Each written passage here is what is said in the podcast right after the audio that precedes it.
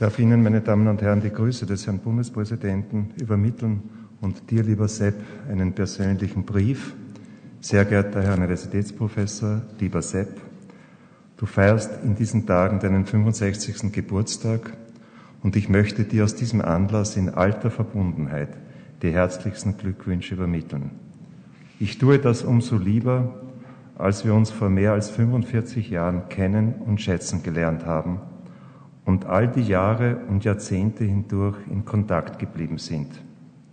Du weißt ja, wie sehr ich auch deine Mutter geschätzt habe, die sich immer um meine Gesundheit gekümmert hat und natürlich auch deinen Vater. Ein 65. Geburtstag ist aber auch ein Anlass, über die persönliche Gratulation hinaus, dir auch für deine hervorragende Leistung als Arzt und Wissenschaftler sowie als Verfasser vieler beachteter wissenschaftlicher Arbeiten zu danken. Deine Leistungen auf dem Gebiet der Gynäkologie haben weltweit Anerkennung gefunden und damit sehr wesentlich zum Ruf der österreichischen Forschung beigetragen. Du hast dich nicht nur durch dein hohes Fachwissen, sondern auch durch deine menschliche Wärme, vor allem im Umgang mit deinen Patientinnen und Mitarbeiterinnen und Mitarbeitern ausgezeichnet.